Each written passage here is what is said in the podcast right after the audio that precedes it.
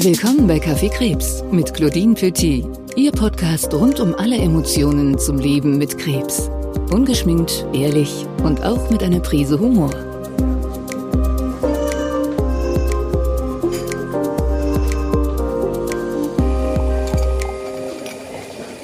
Hallo und herzlich willkommen zu einer weiteren Folge Kaffee Krebs. Heute habe ich einen ganz besonderen Gast. Aline Hübscher ist Kaffeekrebshörerin der allerersten Stunde. Und nach einer der ersten Folgen hat sie uns ein großartiges Feedback gesendet. Und so sind wir auf sie und ihre Geschichte aufmerksam geworden. Aline hat im Herbst 2020 leider ihren geliebten Mann verloren.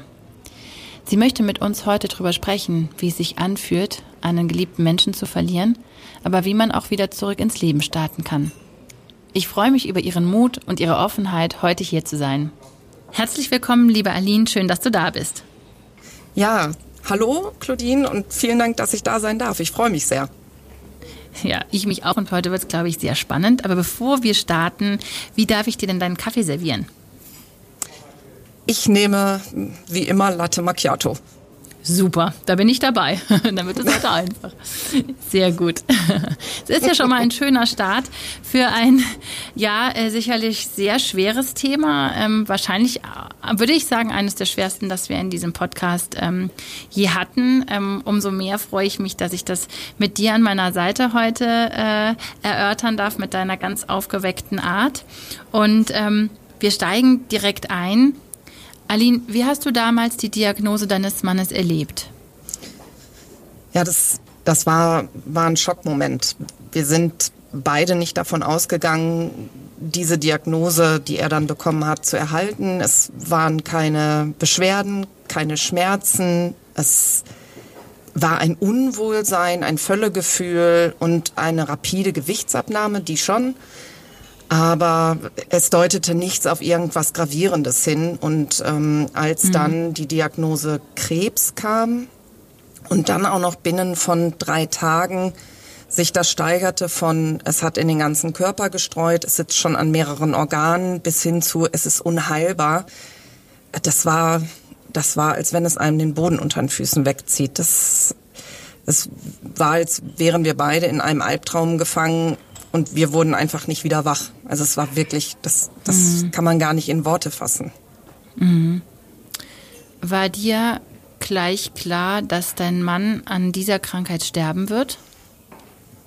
Ja, ja, das war mir klar. Ja. Also als die Ärzte sagten, es ist unheilbar und schon zuvor, als ich gehört habe, wo das metastasiert war, wie groß das überall schon war und auch die Ernsthaftigkeit der Ärzte, die sonst eigentlich immer recht vorsichtig mit Prognosen sind, da wusste ich schon, ähm, wir haben jetzt nur noch eine begrenzte Lebenszeit zusammen. Mhm. Und dein Mann ist dann auch sofort ins Krankenhaus gekommen. Ne? Also habt wirklich äh, die so richtige und sichere Diagnose innerhalb von drei Tagen bekommen. Das ist ja ganz, ganz selten. Ähm, zeigt aber auch schon, wie fortgeschritten es war. Und dann, ab da war dein Mann dann auch im Krankenhaus, oder? Ja, mit Unterbrechung. Also es war tatsächlich so, dass am Anfang nicht ganz klar war, was für eine Art von Krebs es ist. Ähm, es, er ist, wie gesagt, sofort nachdem der Hausarzt gesagt hat, es ist Krebs, was ja auch der Hausarzt normalerweise noch nicht in der Klarheit sagt. Und da wusste mhm. ich schon, es ist definitiv Krebs. Und dann im Krankenhaus wurden weitere Untersuchungen angestellt und sie waren sich halt nicht ganz sicher, ob es eben ja ein neuroendokriner Tumor oder Bauchspeicheldrüsenkrebs eben ist. Diese Untersuchungen dauerten länger. Da brauchten wir, glaube ich, anderthalb Wochen, bis wir das endgültige Ergebnis hatten. Und da habe ich schon immer gesagt, bitte nicht Bauchspeicheldrüsenkrebs, bitte nicht, weil ich mhm. wusste, dann haben wir gar keine Chance. Dann ist es wirklich rapide. Ja, mhm. und dann ist er tatsächlich, es waren mehrere Untersuchungen, die haben wirklich alles dran gesetzt, so schnell wie möglich ihn zu behandeln. Es wurde alles wirklich in rasender Zeit vorbereitet, damit dann auch noch eine Chemotherapie gestartet werden konnte. Und die habt ihr dann auch noch gestartet, ne? Ja, die ist tatsächlich noch äh, gestartet worden und ohne die Chemo hätte er, naja, zwei bis vier Wochen noch gehabt. Und mit der Chemo hat er tatsächlich ja dann noch sieben Monate gehabt und davon auch wirklich qualitativ lebenswerte Zeit. Da höre ich raus, dass dein Mann ein bisschen anders mit den Fakten umgegangen ist als du.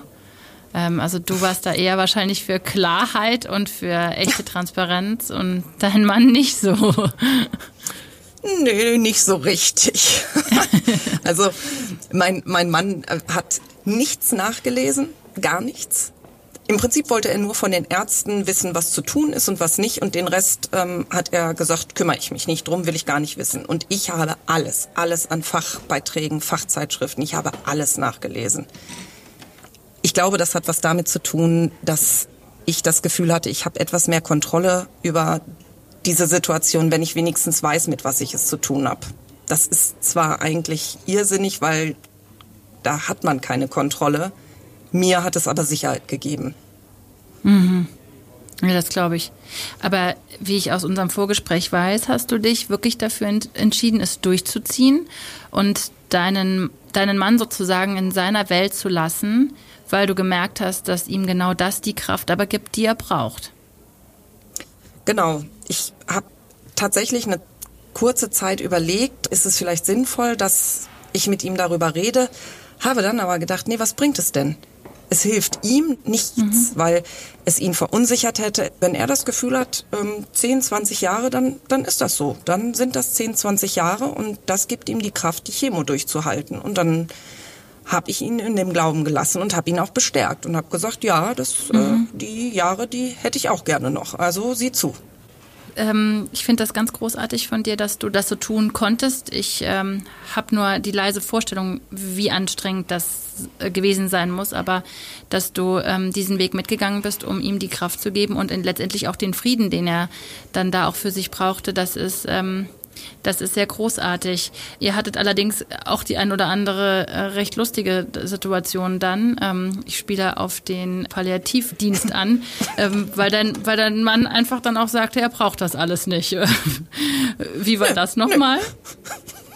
ja, nee, ich hatte halt wirklich kurz vor seinem Tod, als er war noch mal eine Woche im Krankenhaus wegen Entzündungswerten und es war da schon absehbar, dass es jetzt in die letzte Phase geht und als er dann nach Hause mhm. kam, habe ich dann gedacht, so, ich muss jetzt Diakonie, Palliativdienst, ich muss das organisieren, damit wir Hilfe haben, damit er zu Hause bleiben kann. Nun wollte der mhm. Palliativdienst aber gerne noch mal ein Gespräch mit uns beiden haben und hatte dann zu Hause bei uns angerufen, wo ich unglücklicherweise nicht da war und mein Mann war am Telefon und das war ich glaube, mhm. acht Tage vor seinem Tod und da hat mein Mann ihnen erstmal erklärt, dass sie überhaupt nicht kommen müssten, weil er nämlich vorhabe, ab nächster Woche wieder Golf spielen zu gehen und dass er keinen Palliativpflegedienst bräuchte. So. Und ich habe immer nur gedacht, warum klappt das denn nicht mit diesem Palliativpflegedienst? Das darf wo doch nicht die wahr denn? sein. Ja, wirklich. Bis wir das rausgefunden haben, dass mein Mann beschlossen hat, er braucht die nicht. Wahnsinn. Also er war offensichtlich mhm. sehr charakterstark und wusste sehr genau, was er wollte. Und ich glaube auch, dass gerade diese, äh, diese Willensstärke von ihm hat euch tatsächlich in dieser schweren Zeit sogar aber auch noch ein paar sehr schöne Momente ähm, beschert. Was waren denn so die Momente in den letzten sieben Monaten, aus denen ihr gemeinsam Kraft geschöpft habt? Wir sind beide leidenschaftliche Golfspieler. Und ähm, ja, mein für meinen Mann war das das zweite Wohnzimmer. Wir sind da hingekommen mhm. zu dem Sport eigentlich nur darüber, dass wir uns lustig darüber gemacht haben. Und zum Schluss war er derjenige, der das mit absoluter Passion betrieben hat. Mhm. Also und dann wart ihr auf dem Golfplatz, also während der Chemo. Genau, während der Chemo, genau. Er konnte das zwar nicht mehr gehen, aber wir sind das dann mit so einem Golfkart abgefahren. Er konnte mhm, mh. zumindest so neun bis 14 Loch noch spielen. Und das waren wow. so die Momente, da, da war wirklich auch so ein Gefühl von, es ist fast wieder wie früher. Es ist ein Ausblenden, wie schlimm die Situation ist, wie krank er ist. Und es ist einfach dieses, wir sind draußen, wir machen das zusammen, was wir am liebsten tun. Und das waren wirklich schöne Momente und ich bin unfassbar dankbar, dass wir das zusammen noch hatten. Mhm. Ja, das verstehe ich. Aber wie stellt man das denn an? Also, also ich stelle mir jetzt in meiner naiven Vorstellung vor, wenn man so eine Diagnose bekommt, vor allem als Angehöriger, man verfällt doch wahrscheinlich in so einen Wahn, dass man die Zeit konservieren möchte. Wie bist du damit umgegangen? Ja, das war unglaublich schwer, weil mhm. es ist es ist dieser Zwiespalt. Man möchte die Zeit jede Sekunde eigentlich, ähm, wie du schon sagst, konservieren. Aber auf der anderen Seite ist im Hinterkopf permanent dieser Gedanke, er wird sterben, er wird sterben. Und dadurch mhm. vermiest man sich das so. Mhm. Und das mhm. habe ich nicht immer gut hinbekommen tatsächlich. Wir hatten ein Ritual, seitdem er krank war, dass wir immer uns um die Mittagszeit hingelegt haben auf das Sofa und dann hat er seinen Kopf in, in meinen Schoß gelegt und ich habe ihm seine Haare gekrault.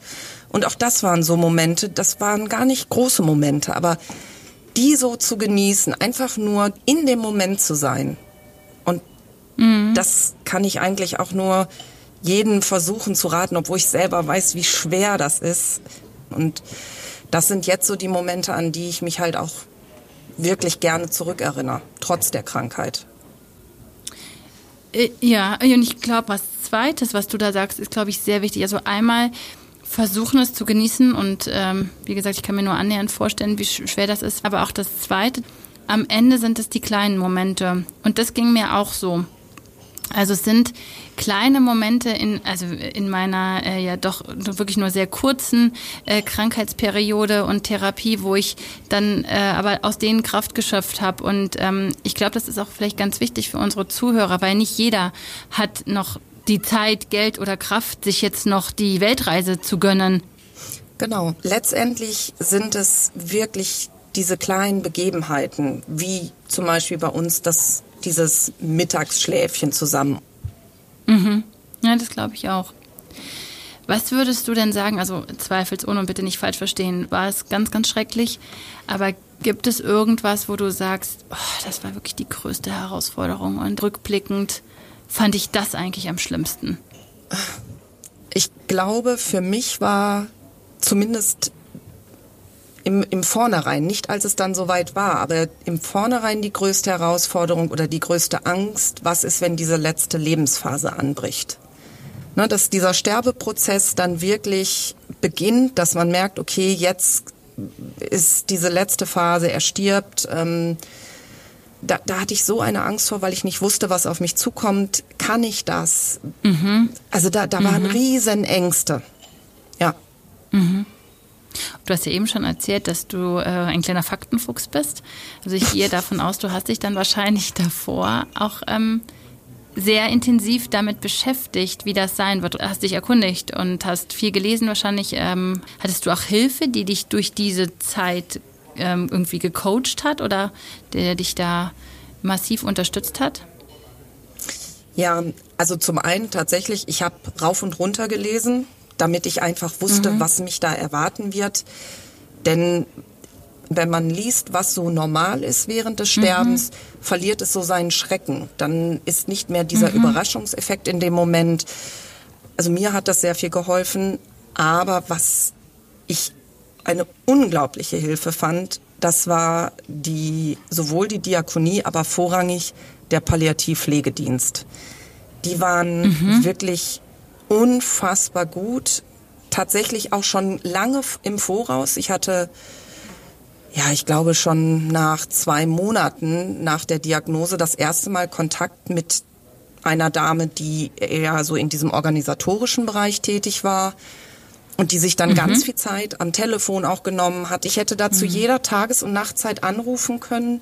Es wären zu jeder Tages- und Nachtzeit Ärzte auch und, und Pflegerinnen rausgekommen man ist nicht alleine und das hat es mir so leicht gemacht, ihn dann zu Hause zu behalten, bis zum Schluss.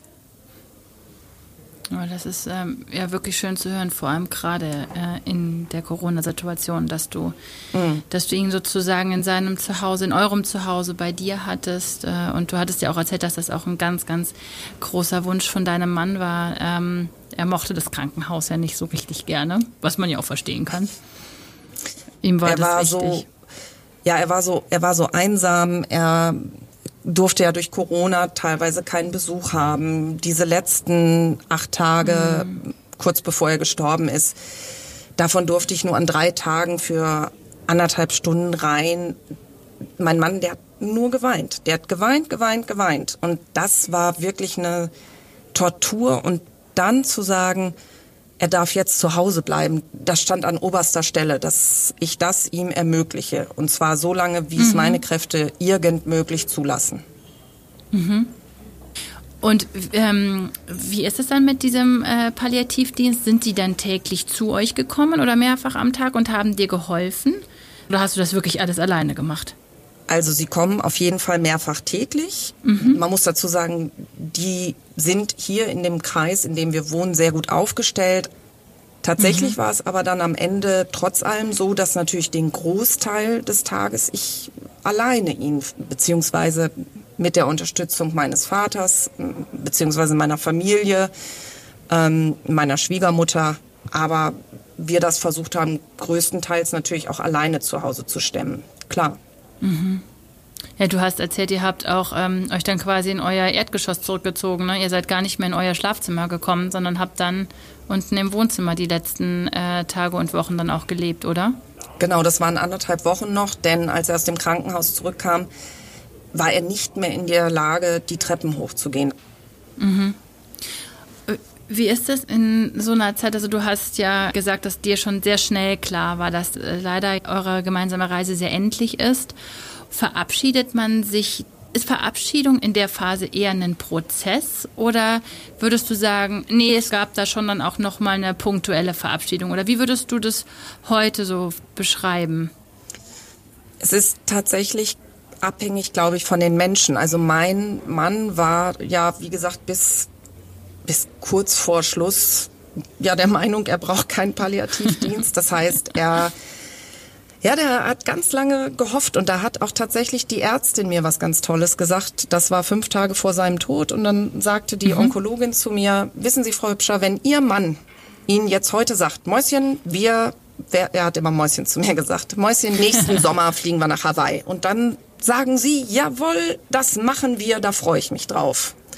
Und mhm. so habe ich das tatsächlich bis zum Schluss gehandhabt und habe aber für mich innerlich irgendwann meinen Frieden damit gemacht. Also so eine Woche vor seinem Tod bin ich an den Punkt gekommen, dass ich sagen konnte, ich kann ihn jetzt gehen lassen. Da habe ich dann gesehen, wie schlecht es ihm ging, wie sehr er litt und mhm. wie sehr das ein Leben war, was er nie wollte. So wollte ich nicht, dass er bleibt. Ich wollte ihn natürlich als gesunden Menschen behalten. Mhm. Das mhm. war nicht mehr möglich und so habe ich mich selber von ihm ja eigentlich so gedanklich verabschiedet. Er selber hat da nie groß drüber gesprochen. Die einzigen Male, an denen er mit mir gesprochen hat, das war weit bevor es ihm schlecht ging, das war eigentlich in einer guten Phase. Da mhm. hat er mir mal gesagt, wenn er mal nicht mehr wäre, dann möchte er, dass ich mir wieder ein Leben aufbaue dass ich wieder mhm. glücklich werde. Und ähm, dann hat er noch mal den Abend, bevor er gestorben ist, das war so das Letzte, was er noch sagen konnte. Mhm. mhm. Da war er so erstaunt, so mit so einem Erstaunen sagt er, dass ihr das alle so schafft. Und dann habe ich ihn gefragt, wie, dich, dich hier so zu unterstützen. Und dann hat er genickt. Und dann habe ich gesagt, mhm. ja klar, das, das ist ja wohl logisch, in guten wie in schlechten Zeiten. Und das allerletzte, was er zu mir gesagt hat, war Mäuschen, ich hab dich so lieb. Das war das Letzte. Und da habe ich das Gefühl gehabt, da hat er sich verabschiedet. Glaube ich. Mhm. Aber auch hier wieder, du hast ihn die ganze Zeit in seinem gelassen. Auch das finde ich wieder sehr großherzig von dir, denn ich glaube, wir alle haben vielleicht so eine sehr verklärte romantische Vorstellung von so einer Verabschiedung. Aber auch da, dass du gesagt hast, ja, es ist sein Weg und ich gehe den mit und ähm, das finde ich äh, wieder sehr großherzig und ich hatte vor ein paar Wochen auch einen ganz, ganz tollen Podcast-Gast, mit dem ich mich sehr intensiv über ähm, das Sterben unterhalten habe und sie hat uns erklärt und versichert, dass Sterbende leichter gehen können, wenn die Angehörigen sie auch gehen lassen. Und das hörte sich für mich auch sehr plausibel an, muss ich sagen. Und ähm, schon in unserem Vorgespräch, als du mir eure Geschichte so erzählt hast, dachte ich so, ich glaube, du hast deinem Mann so viel Frieden gegeben dadurch, dass du einfach seinen Weg akzeptiert hast und ähm, dann am Schluss dann auch sogar loslassen konntest. Also ähm, ich glaube, also in diesem ganzen Schrecklichen und in dieser ganzen Tragödie finde ich, ist das ein total schöner Punkt, muss ich sagen. Ja, und es ist tatsächlich auch etwas, was mir im Nachhinein, es hat mir ja auch dann den Frieden gegeben, dass ich mir keine Vorwürfe gemacht habe oder machen konnte, dass ich ihn irgendwie noch versucht habe hier zu halten, sondern dass ich wirklich versucht, soweit es mir in meiner Macht stand, zu sagen, es ist, es ist okay, es ist okay jetzt. Und ja, und das war bis zum letzten Tag, da, wo er nicht mehr reden konnte. Und dann war er unruhig und hat immer nach diesem Dreieck über dem Bett ähm, gegriffen. Dann habe ich immer gesagt, ähm, musst du nicht. Du musst es nicht festhalten. Lass, lass einfach los. Und dann hat er immer seine Hand sinken lassen und wurde ruhiger. Und ich glaube, er hat verstanden, auch was ich ihm damit sagen mhm. wollte. Er brauchte nicht mehr festhalten. Es war okay, wenn er loslässt. Mhm. Ja. Und auch seine Mutter hat an dem Nachmittag vier Stunden bevor er gestorben ist, hat sie zu ihm gesagt, dass es auch für sie okay ist, wenn er jetzt geht. Er dürfte mhm. gehen. Sie wird das akzeptieren, dass das in Ordnung wäre. Und ich glaube, das war ganz, ganz wichtig auch nochmal für ihn zu hören. Mhm, das glaube ich. Ich meine, als Mutter natürlich auch, äh, glaube ich, genau das, was man niemals erleben möchte. Ja, ja. In dieser sehr schweren Zeit habt ihr als Paar allerdings auch noch was ähm, sehr Schönes miteinander erleben dürfen, denn ihr habt so ein bisschen die Rollen getauscht, hast du mir erzählt.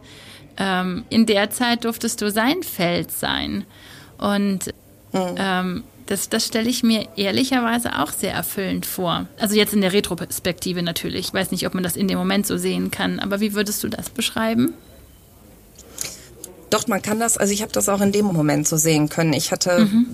muss man dazu sagen, seit, oh Gott, wie lange ist das jetzt schon? Seit 14 Jahren leide ich an immer mal mehr oder weniger depressiven Schüben, Depressionen. Mhm.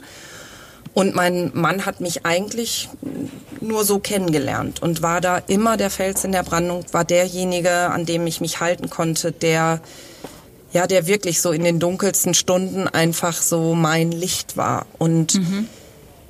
Jetzt war es halt so, jetzt war ich sein Fels und ich konnte ihm Stärke geben und es ist tatsächlich erfüllend zu wissen, ich konnte ihm was zurückgeben. Das glaube ich. Es haben auch schon ganz viele Leute zu mir gesagt, dass das durchaus auch was ähm, ja sehr wertvolles ist äh, und ein sehr intensives Gefühl, wenn man so eine gewisse Zeit lang einfach dann mal vielleicht jemand für jemanden da sein kann oder vielleicht auch was zurückgeben möchte. Ja, aber dieses Gefühl zu haben, wenigstens das noch für denjenigen leisten zu können. Als Angehöriger bist du so hilflos daneben. Du siehst, der Mensch ist todkrank, du kannst ihm nichts abnehmen. Ich hätte sofort gesagt, ich nehme den Krebs auf mich, ich nehme die Chemo, ich mache das alles nur, damit er es nicht muss. Aber ich konnte es ja nicht. Dazu kommt es noch, dass ich es auch versucht habe, als Angehörige eine Stärke nach außen hin auch zu, zu zeigen, um dem anderen Halt zu geben. Und ich glaube im Nachhinein, dass das ein riesengroßer Faktor ist. Das kannst du vielleicht besser beurteilen als Erkrankter, wenn, wenn man als Erkrankter Menschen an seiner Seite hat, die einem beistehen. Ich glaube, dass das viel wert war. So habe ich zumindest das Gefühl gehabt bei meinem Mann. Absolut. Ähm, ich glaube tatsächlich, dass es allerdings auch eine Typfrage ist. Also es gibt ja auch Menschen, die ähm, möchten, wenn sie sich nicht wohlfühlen, ganz alleine sein. Ähm, grundsätzlich glaube ich aber, dass es jedem gut tut, natürlich, wenn da jemand ist. Aber bei mir war das genauso, wie du es beschrieben hast. Ähm, tatsächlich muss ich sagen, ich war am Anfang äh, überfordert mit all der Aufmerksamkeit, weil die Reaktionen meiner Mitmenschen haben mir natürlich noch mal sehr deutlich gezeigt, oh Mist, das ist jetzt nicht nur ein Schnupfen. Mhm.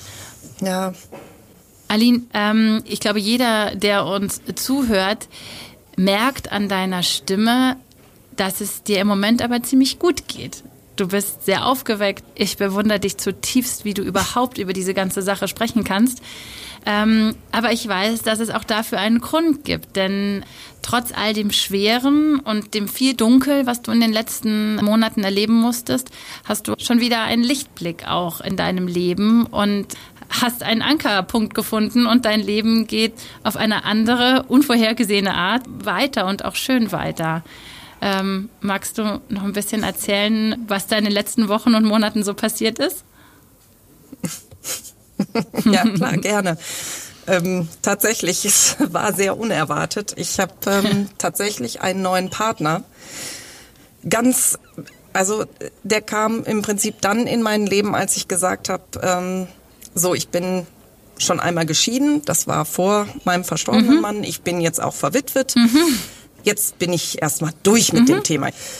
Ja, und meistens in solchen Situationen läuft einem irgendjemand über den Weg und ich habe tatsächlich lange mit mir gerungen, ob ich das darf, ob Klar. das in Ordnung ist, ob ich nicht eine schlechte Witwe oder mhm. Ehefrau bin. Das Trauerjahr ist ja noch nicht rum. Und ähm, habe ich meinen Mann dann überhaupt genug geliebt?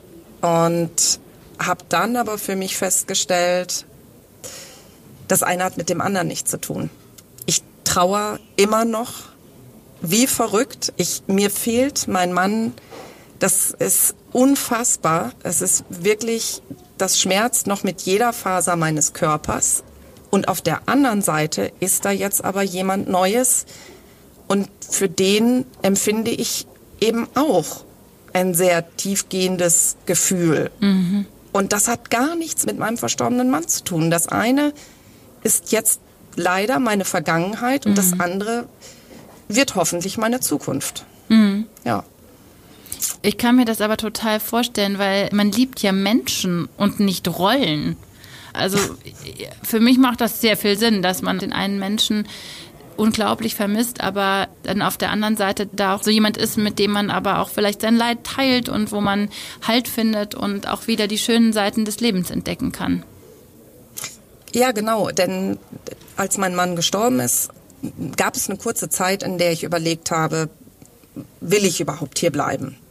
Ne, ich glaube, das kennt jeder. Ich habe nicht, ich habe tatsächlich nicht de facto an irgendetwas wie Suizid gedacht, mhm. aber Natürlich gehen einem so Gedanken durch den Kopf, was will ich hier noch? Dann habe ich aber für mich festgestellt, nee, also nee, ich bin halt hier noch. Mhm. Und selber jetzt das Ganze zu beenden, das will ich auch nicht, hätte auch mein Mann nicht gewollt. Also leben. Mhm. Und dann ist die nächste Entscheidung, wie will ich leben? Will ich dahin vegetieren in ewiger Trauer? Mhm. Oder trauere ich zwar, aber ich bin halt noch hier und mache was aus meinem Leben. Und dann habe ich mich für diese Variante entschieden. Ich sage jetzt immer, wenn ich jetzt spazieren gehe, dann habe ich an der einen Hand meinen lebendigen Mann, also Partner, und an der anderen Hand ist mein toter Mann dabei. Und das mhm. ist ein schönes Bild für mich. Ja, ich finde auch, dass das Bild wunderschön ist. Also ich kann mir das sehr gut vorstellen. Und ich glaube, es ist auch eine Sache, die dir auch ganz wichtig ist, die du auch anderen Betroffenen mitgeben magst, dass sie das sich trauen dürfen und ähm, dass das Leben weitergeht und dass dann auch mal, nachdem man so lange für anderen da war, auch mal wieder Zeit für sich ist, oder?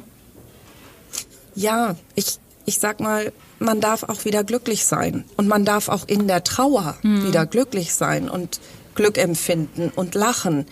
Es ist auch nichts Verwerfliches. Mhm.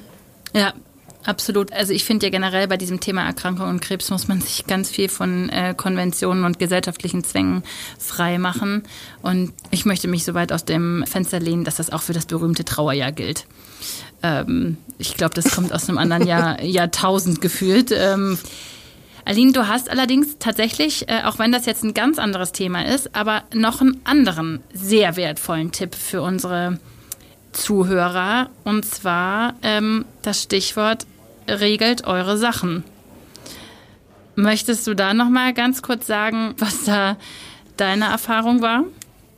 Ja, gerne. Das ist so wichtig, denn ich sage zwar jetzt die ganze Zeit mein Mann, mhm. aber wir waren nicht verheiratet. Es war gefühlt mein Mann und mhm. ich seine Frau, mhm. aber wir sind eben nicht per Gesetz. Ja?